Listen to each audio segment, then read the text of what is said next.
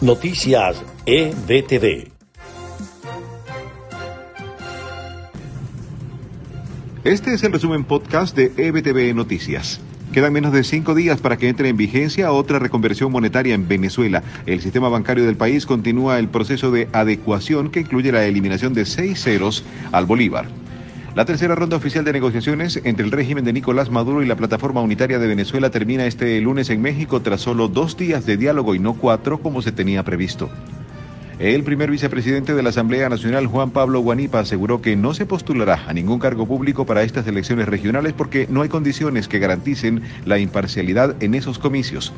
El Partido Primero Justicia renunció este lunes a formar parte de los espacios que atienden la gestión de activos venezolanos en el exterior, luego de que Juan Guaidó, presidente encargado de la República, no accedió a sus propuestas. Y en notas de Estados Unidos, la agencia de noticias AP reveló que este lunes en la Corte Federal de Nueva York, el general retirado del ejército venezolano Cliver Alcalá no dio indicios de que esté negociando un acuerdo para declararse culpable de los cargos de narcoterrorismo. El presidente de Estados Unidos, Joe Biden, recibió este lunes la tercera dosis de la vacuna Pfizer. Desde la Casa Blanca se impulsa una campaña continua para reforzar esta dosis en la población vulnerable y de alto riesgo por sus trabajos.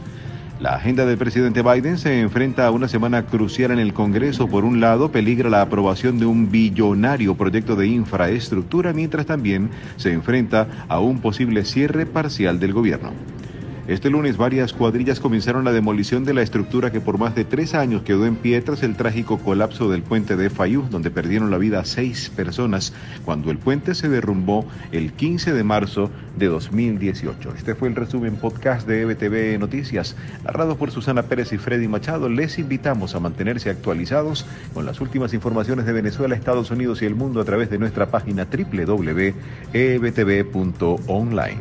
Hasta la próxima.